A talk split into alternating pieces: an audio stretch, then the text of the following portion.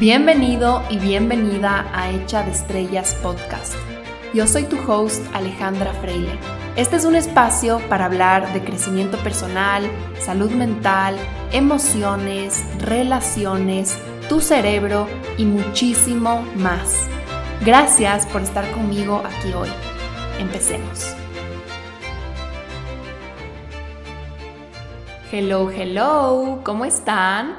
He estado un poquito desaparecida, he estado procrastinando un montón sentarme a grabar este episodio, pero justo el otro día estaba escuchando un podcast que me cayó como anillo al dedo. Y aquí entre paréntesis, ustedes en Instagram siempre me preguntan qué podcasts les recomiendo y la verdad es que les recomiendo un montón que escuchen a Jay Shetty en su podcast On Purpose. Les voy a dejar acá eh, la referencia en las notas eh, para que vayan y lo escuchen.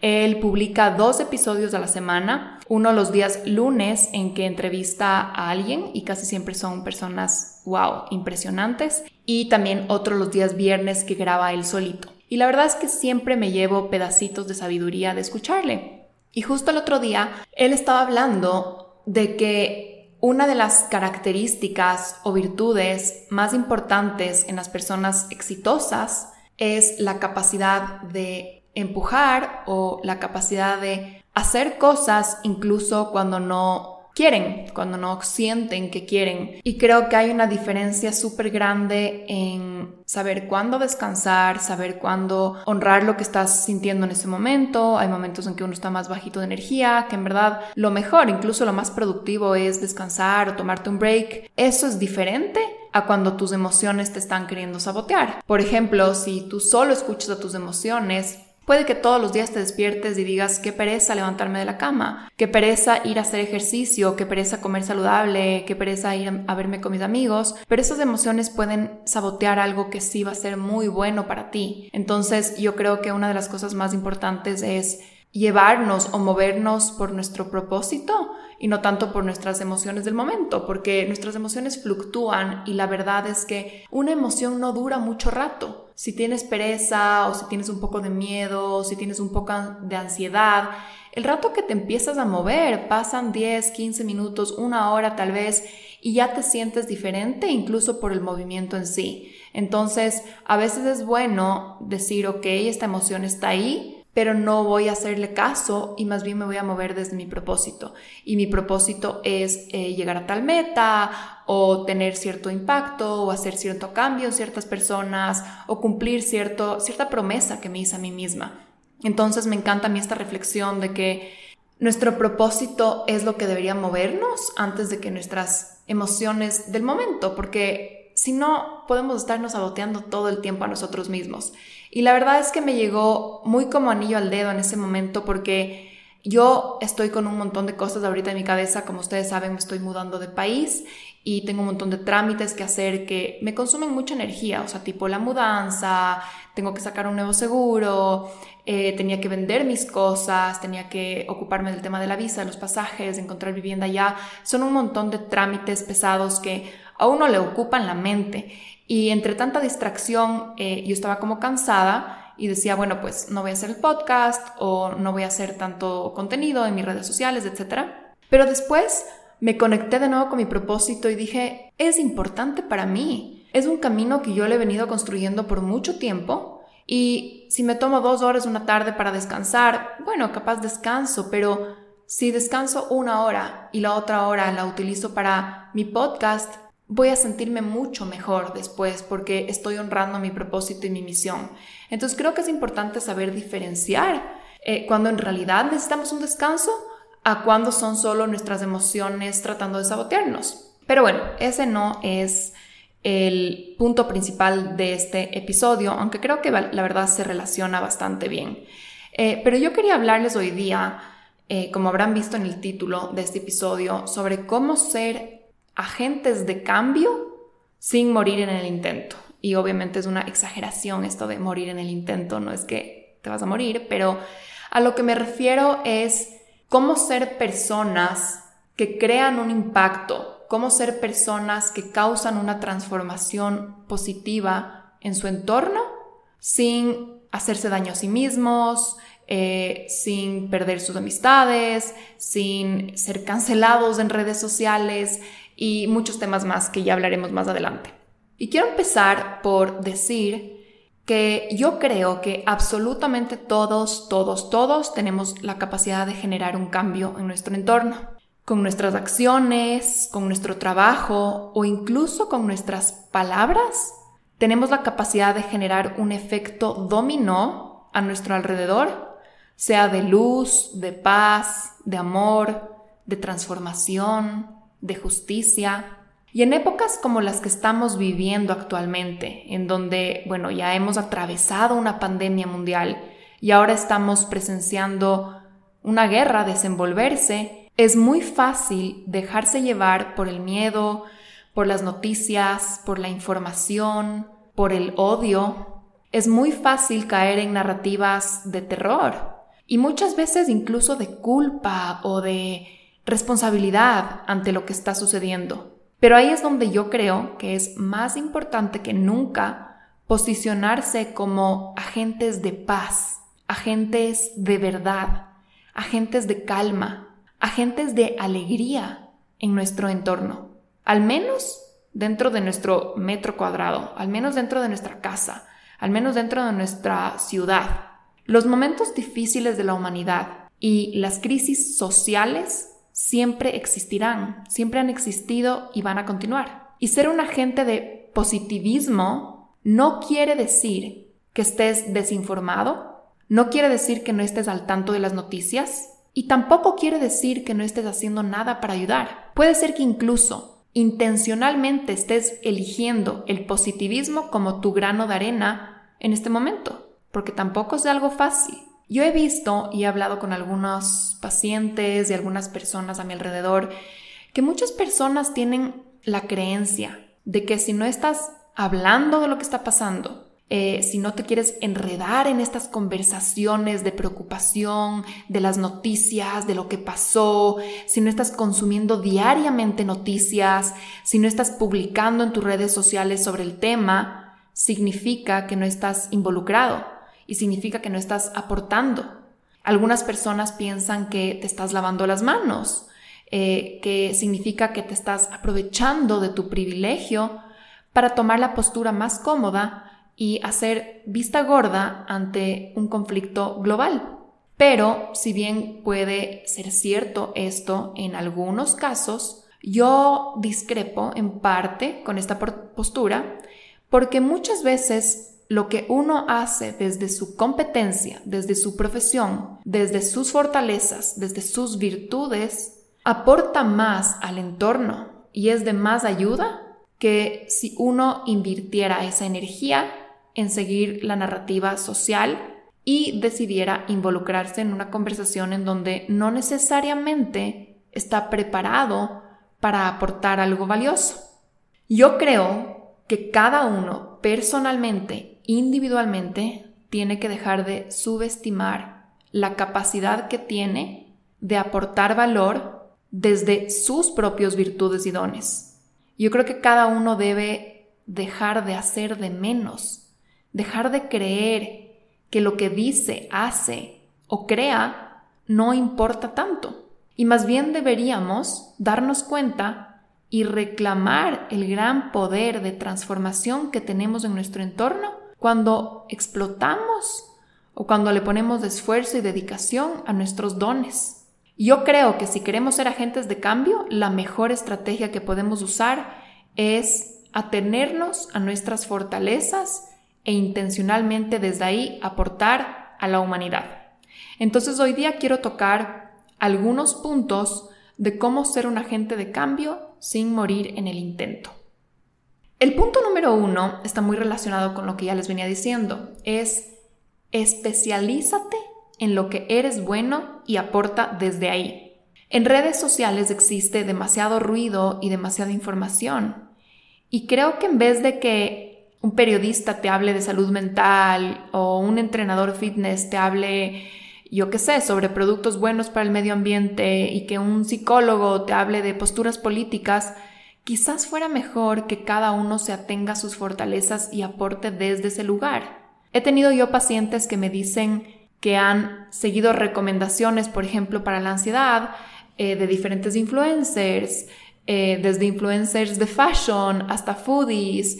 Y si bien esto me parece muy lindo y creo que viene de un lugar genuino de esas personas hablar de esos temas, a veces el hablar de todo un poco lo que hace es crear más ruido. Hay temas que es importante hablarlos y normalizarlos, por ejemplo, la salud mental, entonces es súper bueno que la gente está hablando de sus luchas y de la ansiedad y de la depresión y, por ejemplo, si es que alguien quiere hablar de una política, eh, perdón, de una postura política o de algo que está sucediendo en la actualidad, es muy bueno hablarlo y normalizarlo, pero yo creo que tenemos que cuidarnos de no estar creando contenido del cual no estamos preparados solo por seguir un trending topic. Entonces, si es que a mí genuinamente no me nace hablar de un tema porque no estoy tan al tanto de ese tema, porque no tengo tanta información o porque creo yo que no tengo algo en lo que aportar frente a ese tema, pero lo hago porque es el tema del que todos están hablando y no quiero quedar mal,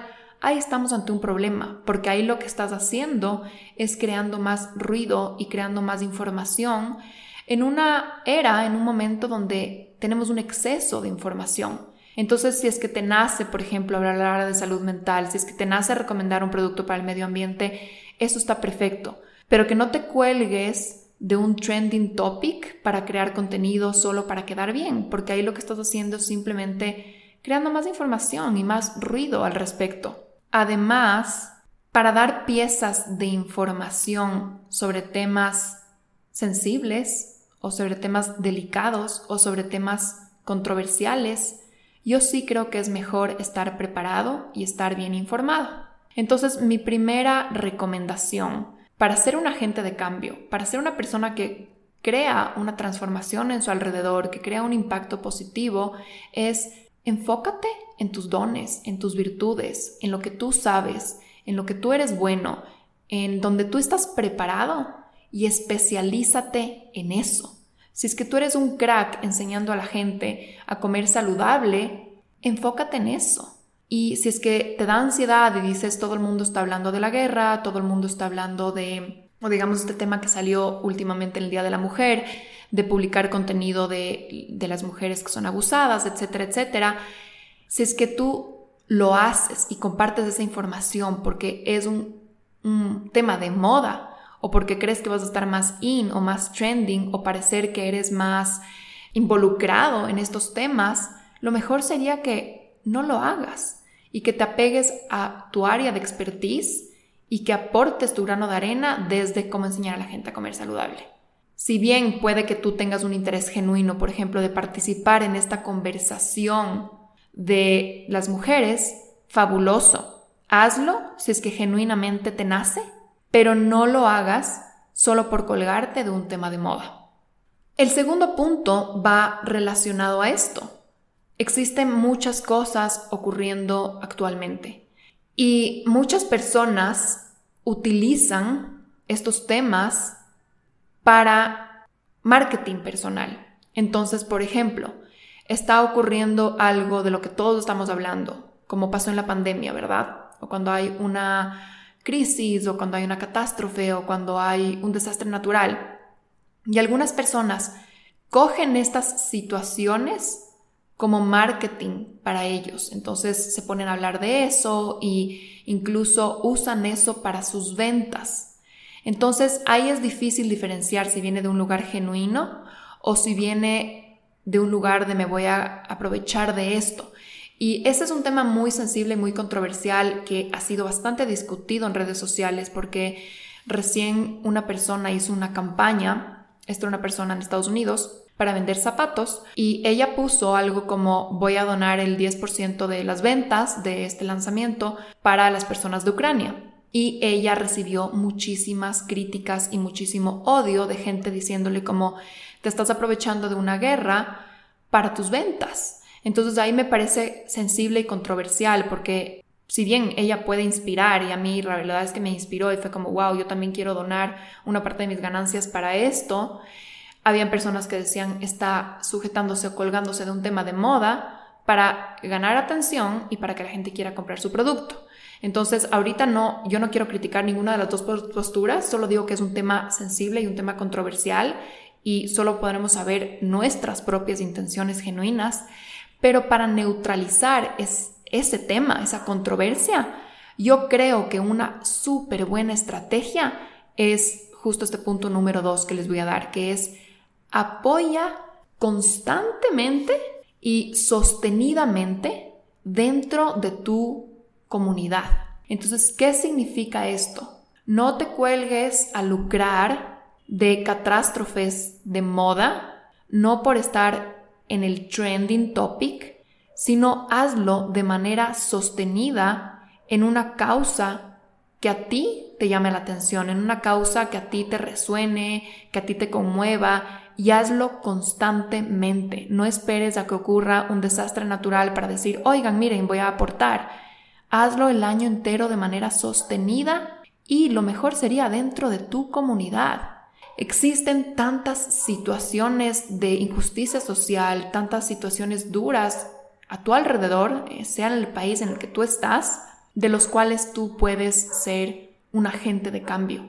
Si es que tú eres una persona privilegiada, que estoy segura que tú eres porque estás escuchando un podcast, probablemente en tu celular, probablemente con unos audífonos o con un parlante, ya de una vez eres una persona privilegiada, tu deber sí está en aportar a tu comunidad. Elige una causa que te resuene, que te llegue. Eh, yo te recomendaría que para que tu ayuda y tu apoyo sea constante y sea de manera sostenida, Trata de involucrarte en las historias de esa causa para que te apegues y te sientas emocionalmente motivado a, esa, a ese aporte. Entonces, si es que a ti te conmueve mucho el tema de niños, si te conmueve el tema de mujeres, si te conmueve el tema del medio ambiente, sea el tema que sea, elige algo que a ti te llegue a tu corazón, elige una causa y hazlo de manera constante y sostenida. Y yo te aseguro que si tú lo haces constantemente y frecuentemente y no tienes que dar el 50% de tu sueldo, capaz das un 1%, pero si lo haces todos los meses, vas a ser un agente de cambio en tu comunidad. Más que si te coge esa ola y esa ansiedad y esa moda y utilizas simplemente la moda del momento para aportar. El tercer punto del que quiero hablar es también un tema un poco controversial que honestamente yo no tengo la respuesta a esto, pero he estado últimamente cuestionándome mucho sobre este concepto de la generosidad.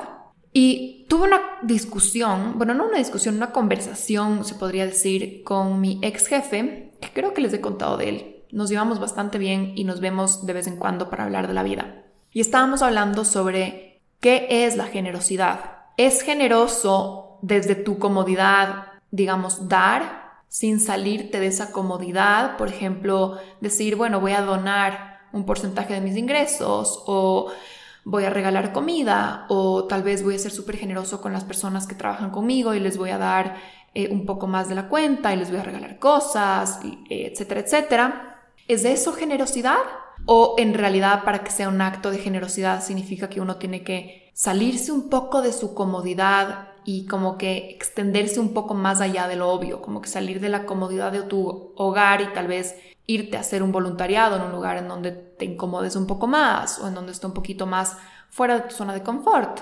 Y la verdad es que esto es un tema un poco filosófico, yo no tengo la respuesta, pero creo, creo yo que la generosidad no es necesariamente renunciar a tus comodidades o hacer algo fuera de tu comodidad. ¿Por qué? ¿Y por qué llegué a esta conclusión? Porque yo creo que la generosidad no se trata de ti, se trata del otro. Entonces, si quieres ser generoso, tienes que poner al otro primero, ponerte en sus zapatos y pensar qué de mí sería lo que más le ayuda a esa persona. Entonces, por ejemplo, si tienes una persona que trabaja contigo, no pienses en ti, no pienses, ok, ¿será que tengo que renunciar a mis comodidades y salir a ayudarle a construir su casa? ¿O será que simplemente si le doy un poco de dinero ya estoy siendo generoso con esa persona? No pienses en ti, no pienses en me tengo que incomodar o no me tengo que incomodar. Piensa en la otra persona, ponte en los zapatos del otro y pregúntate, ¿qué es lo que más le va a aportar? ¿Es mi tiempo? ¿Es, ¿Son mis manos, mi esfuerzo físico? ¿Es mi dinero? ¿Es mi plataforma en redes sociales? ¿O cualquier otro factor? No pienses en ti. No necesariamente lo que más te incomoda hacer es lo más generoso, sino piensa en el otro y ponte en sus zapatos. Y yo creo que ahí está la generosidad. La generosidad es poner al otro primero. Y desde ahí aportarle. A veces va a ser incómodo para ti, a veces no tanto. A veces lo que más le puede ayudar a una persona es que tú le hagas una donación porque necesitas ese dinero y tal vez eso para ti es fácil. Entonces dices como que, hmm, no me estoy incomodando mucho. ¿Será que no estoy siendo tan generoso porque lo estoy haciendo desde la comodidad de mi hogar? Pero ponle al otro primero. Y tal vez es que es el dinero y eso es algo en lo que tú estás corto, pero te, te, extiendes y dices, bueno, pues le voy a sacrificar un poco de, de alguna comodidad que tengo, alguna compra, alguna cosa y le voy a dar ahí estás siendo generoso. No se trata de ti, se trata del otro. Esto me lleva un poco al segundo punto, al, perdón, al cuarto punto, que creo que lo he mencionado en algún episodio, que en muchas personas y a lo largo de la historia, el sufrimiento une a las personas. Cuando nos reunimos con personas es muy común hablar de lo que me duele, lo cansado que estoy, cuánto trabajo tengo, hablar de lo terrible que está la economía, hablar de el COVID, hablar de todo lo que está pasando en Ucrania, hablar de estas cosas duras, difíciles. Es muy común hablar o juntarnos en temas de sufrimiento. Y en realidad, unirnos por sufrimiento es un instinto, es algo que hacemos por supervivencia que está muy enraizado en nuestro cerebro. ¿Por qué? Porque obviamente si es que pasaba algo negativo, si es que pasaba, si que había una amenaza a la sociedad, a la comunidad, es muy bueno que la gente se una. Es excelente, eso lo, lo necesitamos por supervivencia. Pero estamos muy, se podría decir, como programados a unirnos por sufrimiento. Entonces, ¿qué pasa?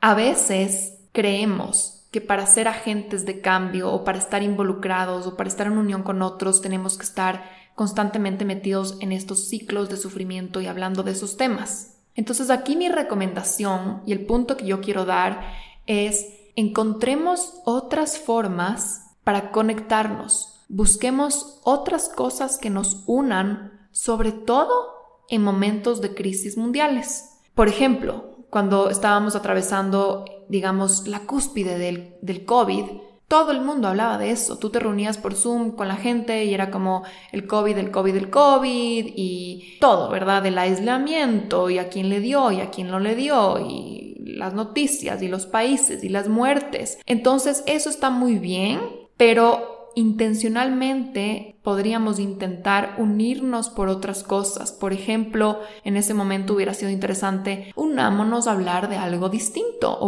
unámonos a hablar de algo que nos haga aprender, de algo que nos estimule intelectualmente, de algo que nos haga reír. Intentemos no ser agentes que esparzan el miedo y la tensión y la preocupación, sino ser agentes de calma, este es el momento en que todo el mundo va a estar hablando de eso. Si tú eres una persona que también habla de eso y también mete leña a esa conversación, no sé si vas a ser un agente de cambio, honestamente. Y no te digo que dejes de hablar de esos temas, porque también somos humanos y hay que estar informado y es lo que está sucediendo actualmente y todo bien. Pero si tú cada vez que te reúnes con tu familia o con tus amigos o con la gente de tu trabajo y sigues hablando de lo que está pasando lo que está pasando lo que está pasando y qué miedo y qué terror y viste cuántas muertes y viste el bombardeo y viste lo otro, pero yo creo que es noticia falsa, pero que no sé qué, no sé cuánto.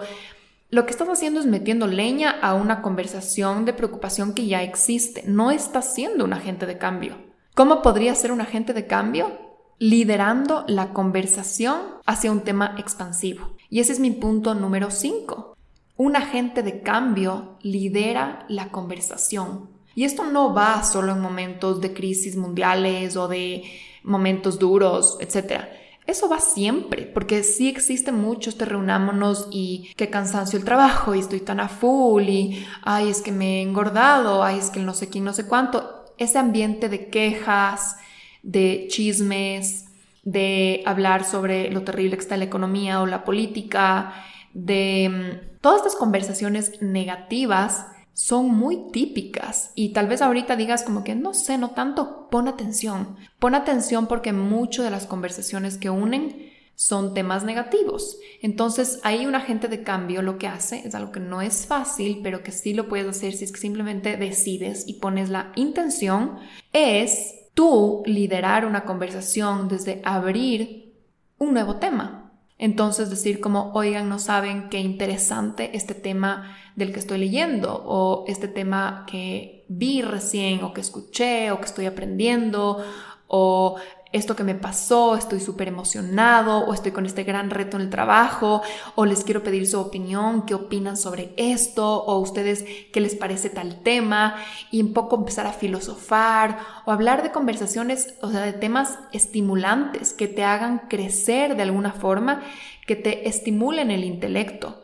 Entonces, un agente de cambio puede ser simplemente una persona que se acerca a un grupo, a una conversación y estimula que los otros piensen, que desarrollen sus ideas, que cuestionen su opinión y que, den esa opinión, que la, que la digan.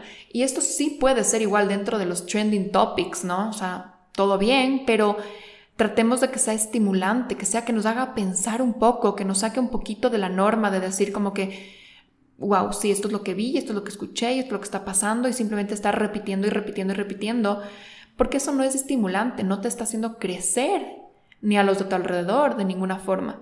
Lo único que vas a causar es preocupación, es, entrar en este modo de ansiedad, de miedo, y no creo que salgas de esa conversación recargado, nutrido. ¿Qué si tú intencionalmente dices, voy a ir a los lugares y voy a intentar de que al salir todos nos sintamos recargados, o al menos yo me sienta recargada de esta conversación, o una persona de aquí se sienta recargada o estimulada, o de cierta forma aportada en cualquier forma eh, después de habernos reunido. Si ya vas con esa intención, si ya pones eso en tu mente, créeme que vas a tener unas experiencias súper nutritivas para tu cerebro.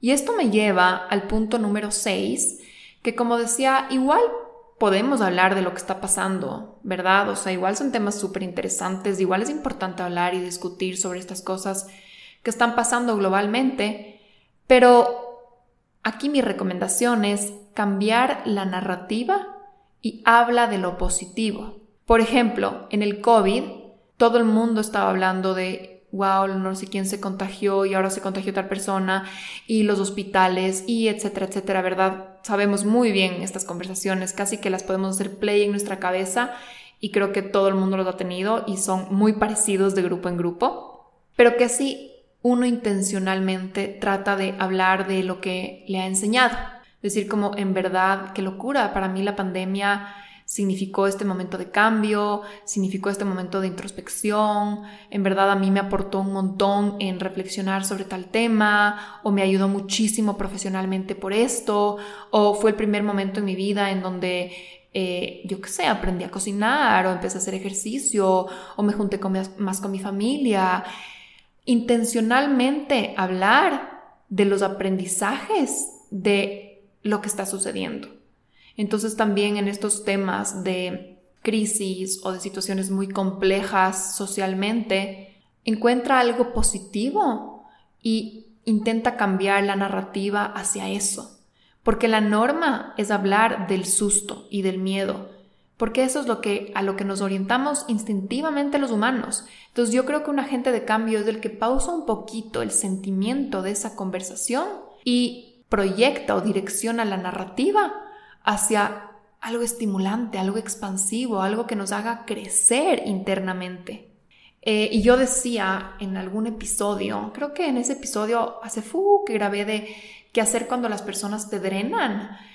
Y yo decía ahí, en vez de decir esta persona me drena, tal vez decir cómo puedo yo jalarle para arriba a esta persona. Y esto es igualito. Para ser un agente de cambio podemos ser una persona que se junta en un grupo aunque sea con sus palabras, con sus actos, con su energía, con su presencia, intente jalar para arriba a los demás. Intentes aportarles positivamente a los demás. Que la intención, que la misión en esos encuentros sea transformar positivamente a los de tu entorno.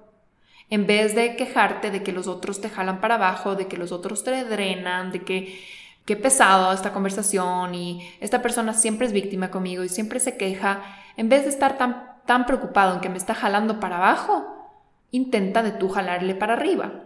Y a propósito con esto de cambiar la narrativa y hablar de lo positivo. Algo muy interesante que podemos hacer si es que hay un tema que nos interese en algo en lo que somos expertos y esto se relaciona un poco a los primeros puntos que estaba hablando hoy. Intenta entrenarte en tu discurso para que sepas hablar en todo el espectro de niveles. Y esto tal vez es algo en lo que no has pensado, pero yo he estado pensando en esto últimamente.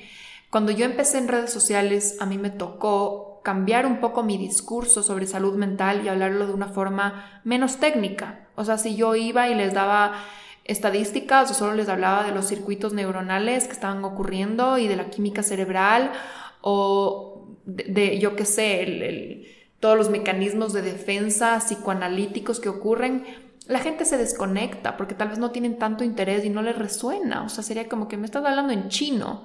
Igual yo, si me meto a ver a una persona que me enseña eh, nutrición, tal vez si es que me está hablando de temas muy técnicos, yo me puedo desconectar de esa conversación. Y a mí me pasa mucho, por ejemplo, cuando yo eh, veo temas de política o de economía, si son muy elevados, si son muy técnicos, yo me desconecto de esa conversación porque no es mi área de expertise. Entonces, aquí yo les recomiendo que dentro de su área de expertise ustedes se entrenen en hablar todo el espectro de niveles. Imagínense si tuvieran que explicarle esto a un niño, ¿cómo le explicarían? Imagínense que tuvieran que explicarle esto a una persona analfabeta, ¿cómo le explicarían?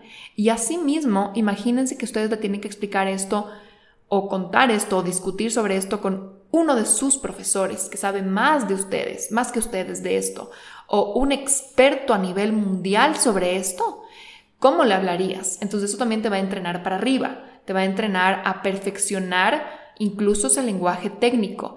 Y creo que eso es muy importante, entrenarnos en hablar todo el espectro, porque así podemos ser agentes de cambio. A veces personas demasiado capacitadas se pierden de ser agentes de cambio en masas porque hablan un nivel demasiado elevado o personas hablan un nivel demasiado básico y eso también no permite que sean agentes de cambio porque podrían llegar, por ejemplo, a, autoridades o a niveles más elevados sociales que crearían un gran cambio, pero al quedarse en un espectro muy bajo, no logran llegar a sus niveles. Entonces aquí mi recomendación, esto es algo que todos pueden hacer, es en tu área de expertise. Entrénate en todo el espectro y en cada lugar, en cada entorno, pregúntate, ok, ahorita con cuál de sus niveles tengo que hablar. Ahí tienes que tú ser un poco sensible a las personas que están frente a ti y decir, o sea, es, es inteligencia social, ¿no? Decir, estas personas, ¿cómo, ¿cómo les explico? ¿Cómo hago llegar mi mensaje? Creo que eso es una característica muy importante si queremos ser un verdadero agente de cambio. Y el punto número 7, que va relacionado con esto de cambiar la narrativa y hablar de lo positivo, aquí quiero decir claramente que no se trata de positivismo tóxico, no se trata de decir, sí, pero maravilloso, la pandemia ha sido increíble, eh, no pasa nada, eh, todo, todo bien, todo sonrisas, todo arcoíris y unicornios. No, eso también es positivismo tóxico porque también hay que hablar de lo duro, de lo difícil, honrar las emociones que estamos sintiendo. Pero aquí algo que yo he estado discutiendo con algunos de mis pacientes es que tenemos que saber diferenciar entre ser una persona prudente y responsable a que ser una persona que vive desde el miedo. Entonces, por ejemplo, en estos temas de la guerra que estaba pasando, ¿verdad? Tengo varios pacientes que están en Europa entonces, no se trata de decir, no pasa nada, todo bien, todo sigue normal y mm, voy a viajar a esa zona del mundo y me voy a meter ahí, o cuando estábamos en la pandemia no me voy a proteger y voy a ir de lado a lado y me voy a ir a todos los eventos y, no, me, no me voy a proteger de ninguna forma y no voy a evitar el contagio.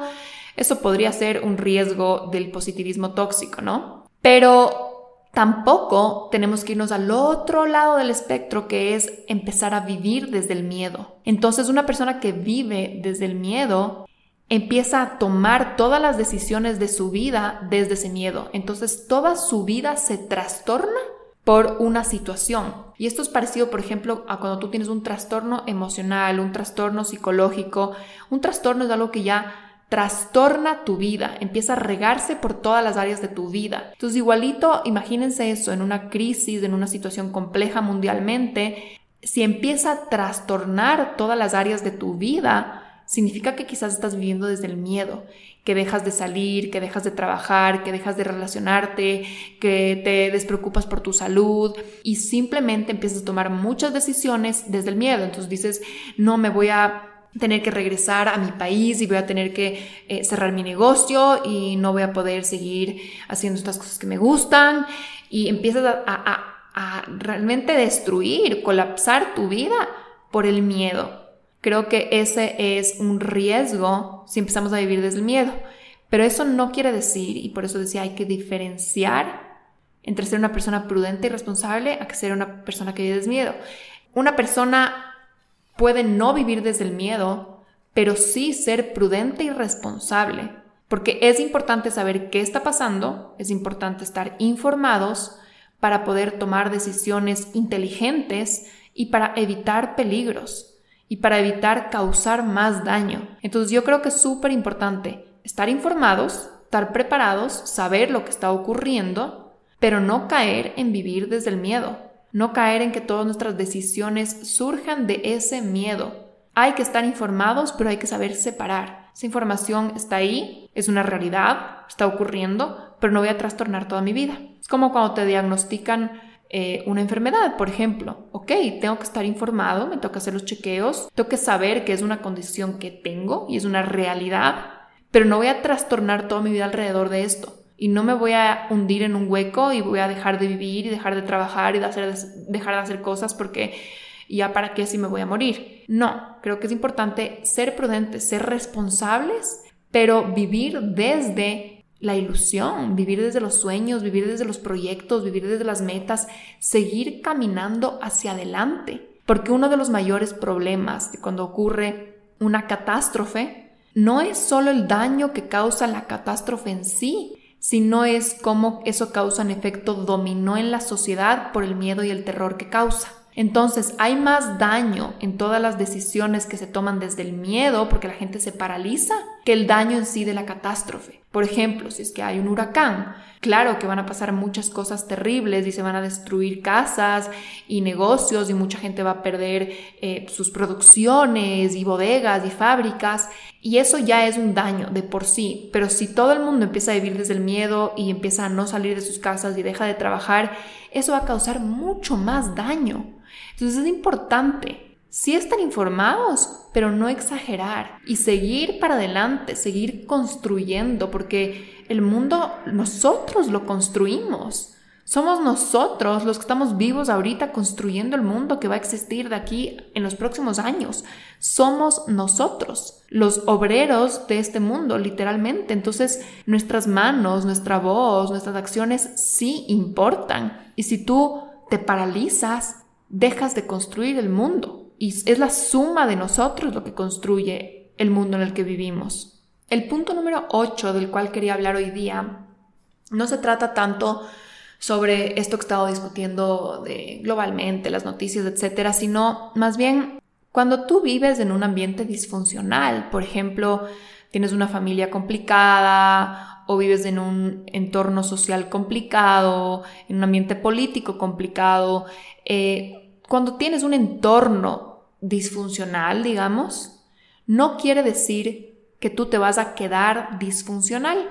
Quizás quiere decir que tú eres de la gente que lo puede sanar. Y eso yo les digo mucho a mis pacientes, porque muchos de mis pacientes llegan a mí con historias familiares muy complejas, muy disfuncionales, con mucho trauma, y ellos dicen, estoy dañado, o sea, ya no hay vuelta atrás, o sea, me crearon demasiados traumas, vengo de un lugar demasiado disfuncional, mi mamá, mi papá, mis hermanos, mis abuelitos, todo es un desastre y tienen mucho miedo de que esa disfunción del entorno les va a dejar a ellos disfuncionales para siempre. Y ahí yo les digo, ok, el hecho de que tú estés hoy conmigo en esta terapia y que tú estés queriendo sanar esta historia, significa que quizás tú eres el agente de cambio de ese sistema.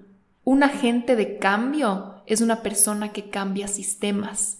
Entonces, en lugar de pasarlo a la siguiente generación, porque eso ocurre cuando no sanas, lo pasas a la siguiente generación, un agente de cambio es el que pone una pausa al trauma, a la disfunción, al dolor, a la carencia y dice no va más. Yo lo voy a sanar. Yo voy a ser el agente de cambio. Voy a poner mi esfuerzo, mi tiempo, mi dinero para parar este patrón disfuncional y no lo voy a pasar, me rehuso a pasarle a la siguiente generación. Y me encanta ver eso en mis pacientes. O sea, tengo unos pacientes súper inspiradores que dicen, yo quiero sanar este sistema, no quiero que esto se siga propagando por generaciones de generaciones. Y ese es el verdadero agente de cambio. Un agente de cambio no es necesariamente el que nace con todo hecho, no es el que nace en una cuna de oro y después va y hace cosas lindas en el mundo. Un agente de cambio es el que logra pausar un sistema disfuncional y crear un entorno nuevo, es el que crea desde el amor y desde la esperanza y desde esa idea de que existe o de que podría existir algo mejor y dice, creo que existe algo mejor de lo que me han enseñado deja de vivir desde lo que le han enseñado. Entonces, en realidad es un visionario. Es un visionario porque eso no le enseñaron, pero él sabe que existe. Y ustedes son agente de cambio dentro de sus sistemas. Entonces, quiero que piensen ahorita algo que está roto de su sistema, algo disfuncional de su sistema familiar, por ejemplo, algo que, no, que, no está tan bien, alguna creencia limitante, algún patrón de carencia, algún patrón de enfermedad, de sufrimiento, de malas relaciones, cualquiera, cualquiera que sea el caso, porque todo sistema tiene sus, sus disfunciones. Piensen en ese tema y imagínense a ustedes siendo el agente de cambio de ese tema que no lo pasen a la siguiente generación, que ustedes no lo pasen a sus hijos, que ustedes no lo pasen a sus amigas, que no lo pasen a su novio, a su esposo, que no lo pasen a los de su alrededor con sus acciones, con sus quejas, proyectando estas emociones, el trauma, actuando desde ahí impulsivamente, sino intencionalmente pausar y decir, no, no voy a actuar desde esa disfunción, voy a actuar desde cero, voy a crear. Entonces, en lugar de reaccionar desde esa disfunción, voy a crear desde cero. No sé si me explico con esto, pero es como si algo me pasa a mí si me insultan y yo reacciono, estoy en reacción, pero si pauso y decido hacer algo diferente, estoy creando desde cero. Estoy creando desde mi corazón, no desde la acción del otro, del insulto. Entonces, eso a mí me parece algo súper importante de los agentes de cambio, que ellos son esas personas que cambian sistemas. Y así, de familia en familia, se cambia la sociedad, literalmente, o sea, es lo que tú pasas a tu alrededor, o sea, como decía en el anterior punto, somos nosotros los que estamos construyendo la historia de hoy, somos nosotros los obreros de este mundo, nadie más, o sea, somos nosotros los que estamos vivos ahorita. Y eso me lleva justamente al punto número nueve, que es que cuando una persona de la familia, por ejemplo, se rehúsa a seguir actuando desde esos patrones disfuncionales y dice, no, yo quiero ser un agente de cambio y quiero sanar, tienes que saber que va a haber resistencia del otro lado porque vas a estar detonando incomodidad, vas a estar reflejando eh, lo que están estancados, vas a estar reflejándoles su disfunción. El cambio es incómodo, y cuando tú alteras un sistema, vas a recibir resistencia del otro lado, porque les vas a incomodar. Quiero que te imagines que una familia es como un rompecabezas, que todas las piezas tienen un rol, cuando yo hago esto, el otro responde de una forma y eso causa algo en el ambiente, una tensión, una respuesta. Es como que un sistema, como un reloj que ya funciona de una forma específica. Cuando una de las piezas dice no gracias, voy a ser diferente y hoy día voy a hablar de otra cosa, o voy a decir que no estoy de acuerdo, todas las piezas se van a alterar. Entonces les vas a incomodar a todas esas piezas y van a decir como que, uy, ¿y esto? ¿Y ahora? ¿Qué hago? Entonces les vas a tocar, les van a tocar a ellos hacer cosas diferentes. Entonces les vas a incomodar porque nadie le gusta el cambio. El cambio es incómodo, es un esfuerzo. Es un agente de cambio. No es que solo se está cambiando a sí mismo, está cambiando todo su sistema. Entonces todo el sistema va a responder con mucha resistencia. Y ahí es cuando tienes que ser fuerte y tienes que acordarte de tu misión y de tu propósito. Y esto tal vez se relaciona con lo que empecé hablando en este podcast de no te dejes llevar por las emociones de ese momento, sino por el propósito y la misión. Tal vez la emoción en ese momento es esto es demasiado difícil, es doloroso, eh, es duro, es incómodo, me causa eh, susto, me causa ansiedad, me causa tristeza, porque también a veces eh, dices cosas que los otros no están de acuerdo y se crea un conflicto. Entonces las emociones te pueden paralizar y pueden auto boicotearte el cambio que estás queriendo hacer. Entonces ahí trata de llevarte más por tu propósito y tu misión y no por las emociones. Porque un agente de cambio cuando está eh, actuando un cambio importante en las primeras etapas va a estar atravesando una montaña rusa de emociones. Y si ustedes son mis pacientes, saben eso muy bien. O sea, las primeras etapas de la terapia es una montaña rusa de emociones. Es súper fuerte porque estás cambiando sistemas de estructuras internas potentes y sistemas de estructuras externas muy contundentes. Entonces tus emociones te van a decir, no cambies, no hagas esto, es too much, es toda esa resistencia al cambio. Entonces ahí hay que tener muy clara cuál es la misión y cuál es el propósito y tal vez tener un mantra o una afirmación que te ayude a sujetar esos momentos de incomodidad. Algo como el cambio es importante, eh, creo en el amor, creo en mi luz, creo en la transformación. Algún mantra que a ti te permita perseverar. Porque vas a recibir resistencia del otro lado cuando estés queriendo cambiar un sistema. Y por último, el punto número 10, que es el último del cual quiero hablarles hoy día, es un tema que en realidad quería hablarles cuando les estaba grabando el episodio sobre el caos y sobre el cambio y les estaba contando que me voy a Asia, etcétera, etcétera. Sé el líder que desearías tener. En muchos momentos estamos frustrados, nos sentimos perdidos, nos sentimos que no hay un guía, que no hay alguien que nos pueda decir qué hacer, que no hay alguien que nos enseñe los pasos y a veces que te cure de alguna condición o que te saque de un estado o, que te ayude a solucionar un tema importante y dices, ay, cuánto quisiera encontrar una persona que me saque de esto, cuánto quisiera encontrar ese líder, ese mentor, ese, esa, esa ayuda externa, ¿verdad?